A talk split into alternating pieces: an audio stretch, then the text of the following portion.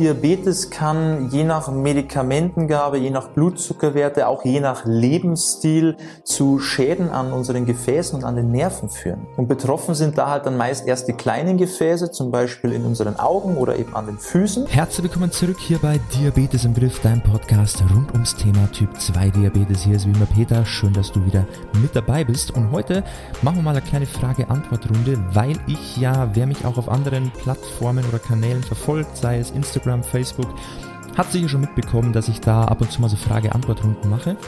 Und ich finde es spannend, was da immer so für Fragen zusammenkommen. Und da man auf diesen Plattformen ja nicht sehr ausführlich auf diese Fragen eingehen kann, ähm, ist es, denke ich, über diesen Weg auch mal ganz spannend, dass man eben verschiedene Themen mal ausführlicher anspricht, weil dann kannst du, denke ich, auch sehr, sehr viel hier für dich mitnehmen. Und ja, in diesem Sinne wünsche ich dir jetzt viel Spaß bei dieser Folge. Und ich würde sagen, wir starten direkt rein in die erste Frage. Und zwar, senkt Apfelessig den Blutzuckerspiegel?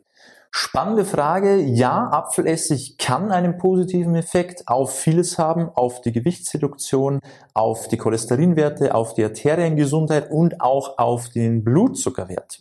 Weil im Grunde bedingt sich ja alles mehr oder weniger gegenseitig, aber hier sei auch gesagt, der Apfelessig wird keine Wunder bewirken. Also wenn deine Lebensmittelauswahl generell nicht passt und du dich sehr, ich nenne es jetzt mal ungesund ernährst, dann wird das Apfelessig trinken deinen Zustand nicht wirklich verbessern. Also nicht immer nur nach dem einfachsten Weg suchen mit möglichst wenig Aufwand, sondern es geht schon darum, etwas an deinem Lebensstil zu verändern und erstmal die Ernährung in die richtige Bahn zu leiten. Und dann kann das zusätzliche Konsumieren von Apfelessig deinen Zustand noch ein bisschen verbessern. Ja, es ist eher so das i-Tüpfelchen, aber der Apfelessig allein ist wohl eher ein Tropfen auf dem heißen Stein. Und falls du da auch noch mehr darüber erfahren möchtest, haben wir sogar YouTube wieder dazu von meiner Frau, die geht da noch ein bisschen mehr ins Detail, also kannst du dir gerne mal anschauen. Dann gehen wir zur nächsten Frage. Nehme nicht ab, was kann der Grund dafür sein? Das ist natürlich schwer zu sagen, es kann viele Gründe haben und dementsprechend ist jetzt auch hier eine klare, klare Lösung vorzugeben wahrscheinlich nicht möglich. Ähm, man müsste halt erstmal die Situation genau kennen. Was ist bei dir los? Wie sieht's bei dir aus? Was hast du schon alles versucht? Was hast du noch nicht versucht?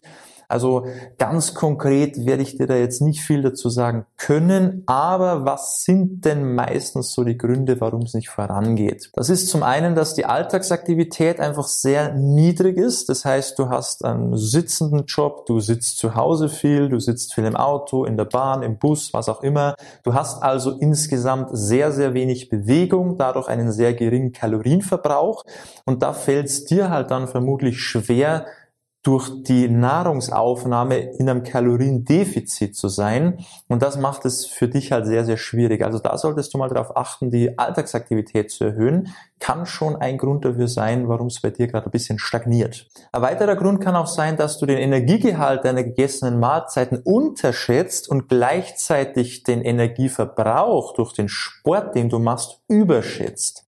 Ja, das heißt, du isst relativ viel und dir ist gar nicht bewusst, wie viel Kalorien das sind und du machst ein bisschen Sport und denkst, ich verbrenne ja da übertrieben viel Kalorien und ich kann sozusagen mir eh beim Essen mehr erlauben, aber am Ende rechnet sich das nicht, weil vermutlich verbrauchst du weniger Energie durch den Sport, als du denkst und isst mehr Kalorien, als dir wahrscheinlich bewusst ist. Und daher kann es auch dazu kommen, dass obwohl du viel Sport machst, trotzdem vielleicht nicht abnimmst oder vielleicht sogar zunimmst.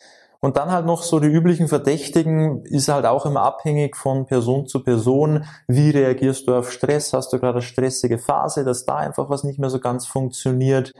Schlafmangel, du trinkst zu wenig, das kann auch oft der Grund sein. Oder auch Nährstoffmangel, dass dein Körper einfach nichts mehr hergibt, weil er von außen auch nichts bekommt, das, was er bräuchte. Das sind halt auch so Sachen, die häufig dazu führen, dass vom Gewicht her nicht mehr weiter nach unten geht. Wie du merkst, sind viele Punkte, was spezifisch ist, kann man jetzt hier nicht sagen, aber du solltest halt schauen, dass all diese Dinge zumindest bei dir passen. Also leg mal da einen Fokus drauf und dann sollte es eigentlich wieder in die richtige Richtung gehen. Nächste Frage. Wieso sind die Füße anfällig bei Typ 2 Diabetes? Ganz einfach, Diabetes kann je nach Medikamentengabe, je nach Blutzuckerwerte, auch je nach Lebensstil zu Schäden an unseren Gefäßen und an den Nerven führen. Und betroffen sind da halt dann meist erst die kleinen Gefäße, zum Beispiel in unseren Augen oder eben an den Füßen. Und diese Schädigungen an eben den Gefäßen und an den Nerven führen dann typischerweise zu Gefühlsstörungen oder brennenden Schmerzen sogar oder eben auch Taubheitsgefühl. Und dieses Taubheitsgefühl bringt dann natürlich das nächste Problem mit sich, weil wir eventuelle Wunden, die wir vielleicht an den Füßen haben, nicht rechtzeitig bemerken. Die Wunden infizieren sich dann und dann kommt dann noch die Wundheilungsstörung mit dazu und dann können eben aus kleinen Verletzungen auf einmal riesengroße Probleme werden. Und daher sollten eben vor allem Typ 2 Diabetiker auf ihre Füße achten, vor allem wenn man eben merkt, dass man Taubheitsgefühl an den Füßen hat, weil, wie schon gesagt, aus einer kleinen Wunde kann wirklich eine große Wunde werden und das kann zum Teil ewig dauern, bis das wieder richtig zuheilt. Nächste Frage. Kann ich Typ 2 Diabetes wieder wegbekommen? Schöne Frage und ich sag's mal so. Du kannst Werte eines Nicht-Diabetikers haben. Du kannst auch keine Medikamente nehmen wie ein Nicht-Diabetiker. Wie du das Ganze dann für dich betitelst, ist jetzt dir überlassen, wie du das Ganze dann nennen möchtest. Aber in deiner Krankenakte wirst du diesen Stempel Typ 2 Diabetes leider nicht mehr los. Ich möchte jetzt hier aber nochmal anmerken, und das gilt für jeden, der hier gerade zuhört, was jetzt für dich in deinem konkreten Fall möglich ist und inwieweit du das Ganze wieder zurückbilden kannst, hängt natürlich von mehreren Dingen ab. Also wie lange ist die Diagnose schon her? Was hast du schon alles getan oder eben nicht getan? Wie viel Medikamente nimmst du schon? Was hast du für Nebenerkrankungen? Also vorhersagen kann man da nichts, das wird auch niemand können, aber du kannst es auf jeden Fall für dich selber herausfinden, einfach durch Ausprobieren, starker Wille, einfach mal Gas geben und schauen, was passiert, weil am Ende du kannst ja nichts verlieren, du kannst ja nur gewinnen. Es kann ja nur besser werden, wenn du dich mehr um diese Sache kümmerst. Anfälliger für Erkältungen. Ist das bei Diabetes immer so? Ja, für viele gilt das schon so, weil durch diese kontinuierlich hohen Blutzuckerwerte, je nachdem, wo sich das halt bei dir einpendelt, ist natürlich auch dein Immunsystem geschwächt und dementsprechend wirst du auch häufiger krank. Kann man jetzt nicht pauschal auf jeden übertragen, aber durch Typ 2 Diabetes hast du eben da mehr Potenzial oder mehr Risiko, häufiger krank zu werden. Und vor allem können sich durch Typ 2 Diabetes die Krankheitserreger viel einfacher vermehren, was natürlich auch dem Ganzen nicht unbedingt in die Karten spielt. Nächste Frage. Macht glutenfreie Ernährung Sinn bei Typ 2 Diabetes? Nein, es macht keinen Sinn. Es gibt auch für Nicht-Diabetiker keinen Grund auf Gluten zu verzichten. Es sei denn, man hat natürlich eine nachgewiesene Intoleranz. Dann sollte man das schon machen. Aber ansonsten ist es überhaupt nicht sinnvoll und ist auch nicht notwendig, weil die Betroffenen, die eine Intoleranz haben, wären dankbar, wenn sie es wieder essen könnten, weil es natürlich das Leben wesentlich leichter macht. Und außerdem gilt ja auch wie bei vielen anderen Sachen, nur weil jetzt auf einem Produkt glutenfrei draufsteht, heißt das lange nicht, dass dieses Produkt gesund ist oder gerade für dich als Typ 2 Diabetiker eine sinnvolle Wahl. Was sind die ersten Anzeichen einer Insulinresistenz? Die Anzeichen können sehr vielfältig ausfallen. Häufig sind es am Anfangs gerade Heißhungerattacken, Panikattacken in Kombination mit Schwäche und Schwindel, auch Kreislaufprobleme oder Appetitlosigkeit und auch ungewöhnlich schlechte Stimmung und oder depressive Episoden können da wirklich schon Anzeichen dafür sein, dass es so in diese Richtung geht. Und im weiteren Verlauf wird das Ganze dann schon etwas spezifischer mit so diesen typischen Symptomen, die auch viele wahrscheinlich kennen werden, dass man eben mehr Durstgefühl hat, häufiges Wasserlassen und diese ganzen Geschichten.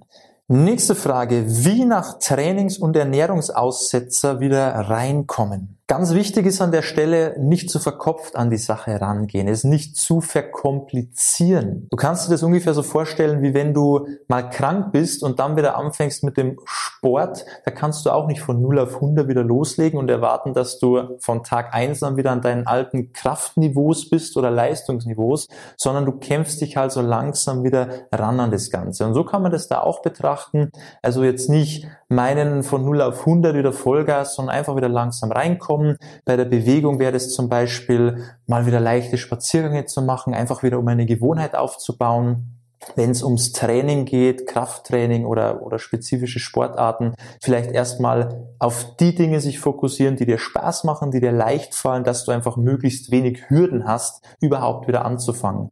Und bei der Ernährung verhält sich das ähnlich. Also mach es dir so einfach es geht und nicht überkompliziert. Also versuch jetzt nicht die kompliziertesten Rezepte dir rauszusuchen, ewig lange zu recherchieren, was jetzt das Beste für dich wäre, sondern halt dich an die Basics. Halt dich an die Dinge, die auch früher schon für dich funktioniert haben. Komm erstmal wieder rein und wenn wieder so eine gewisse so ein gewisser Flow drin ist, so eine gewisse Routine, dann kann man anfangen, wieder ein bisschen, ja, so die feinen Stellschrauben wieder mehr anzupassen. Aber am Anfang einfach nur die Basics, leicht anfangen, unkompliziert, einfach die Dinge, die dir leicht fallen, die dir Spaß machen und dann wird's von alleine auch wieder mehr und vor allem auch wieder besser. Bei alkoholfreiem Bier steigt mein Blutzuckerspiegel immer an. Richtig, und zwar liegt das am Malzzucker, weil der lässt den Blutzuckerspiegel natürlich auch ansteigen. Da haben wir übrigens auch ein Video zu dem Thema, wenn du da bisschen mehr dazu wissen willst. Aber vielleicht kurz auf den Punkt gebracht, ähm, rein auf den Blutzucker gesehen macht es tatsächlich mehr Sinn, alkoholhaltiges Bier zu trinken, weil da wird der Zucker beim Brauvorgang komplett in Alkohol umgewandelt. Heißt jetzt nicht, dass Alkohol die bessere Wahl ist, aber jetzt, wie gesagt, rein auf den Blutzucker bezogen wäre das tatsächlich besser. Und beim alkoholfreien Bier wird das eben nicht gemacht, es sei denn, man hat eine Marke, eine Biersorte, wo der Alkohol erst nach dem Brauen Brauen entzogen wurde, dann ist es wieder weniger das Problem. Dann für heute würde ich sagen die letzte Frage und zwar, warum essen so viele Menschen, obwohl sie keinen Hunger haben? Spannende Sache. Würde ich in zwei Punkte unterteilen, die darauf Einfluss haben, und zwar einmal die mentale und einmal die physische Komponente. Mentale Komponente heißt, es sind dann so Sachen wie Stresskompensation, Frustessen, Essen aus Langeweile, Glücksgefühl, Belohnung, Ersatzbefriedigung, also all diese Geschichten. Und die physische Komponente sind dann halt so Sachen wie Blutzuckerschwankungen, Nährstoffmängel, die auftreten, schlechte Ernährung, also generell schlechte Lebensmittelauswahl. Leptinresistenz kann zum Beispiel auch ein Thema sein. Leptin ist ja unser Sättigungshormon. Und wenn unser Körper nicht mehr so richtig darauf reagiert, dann bleibt natürlich auch das Sättigungsgefühl aus und dann wäre man natürlich nicht satt. So, das war's mit dem kleinen Q&A. Ich hoffe, du hast was für dich mitnehmen können.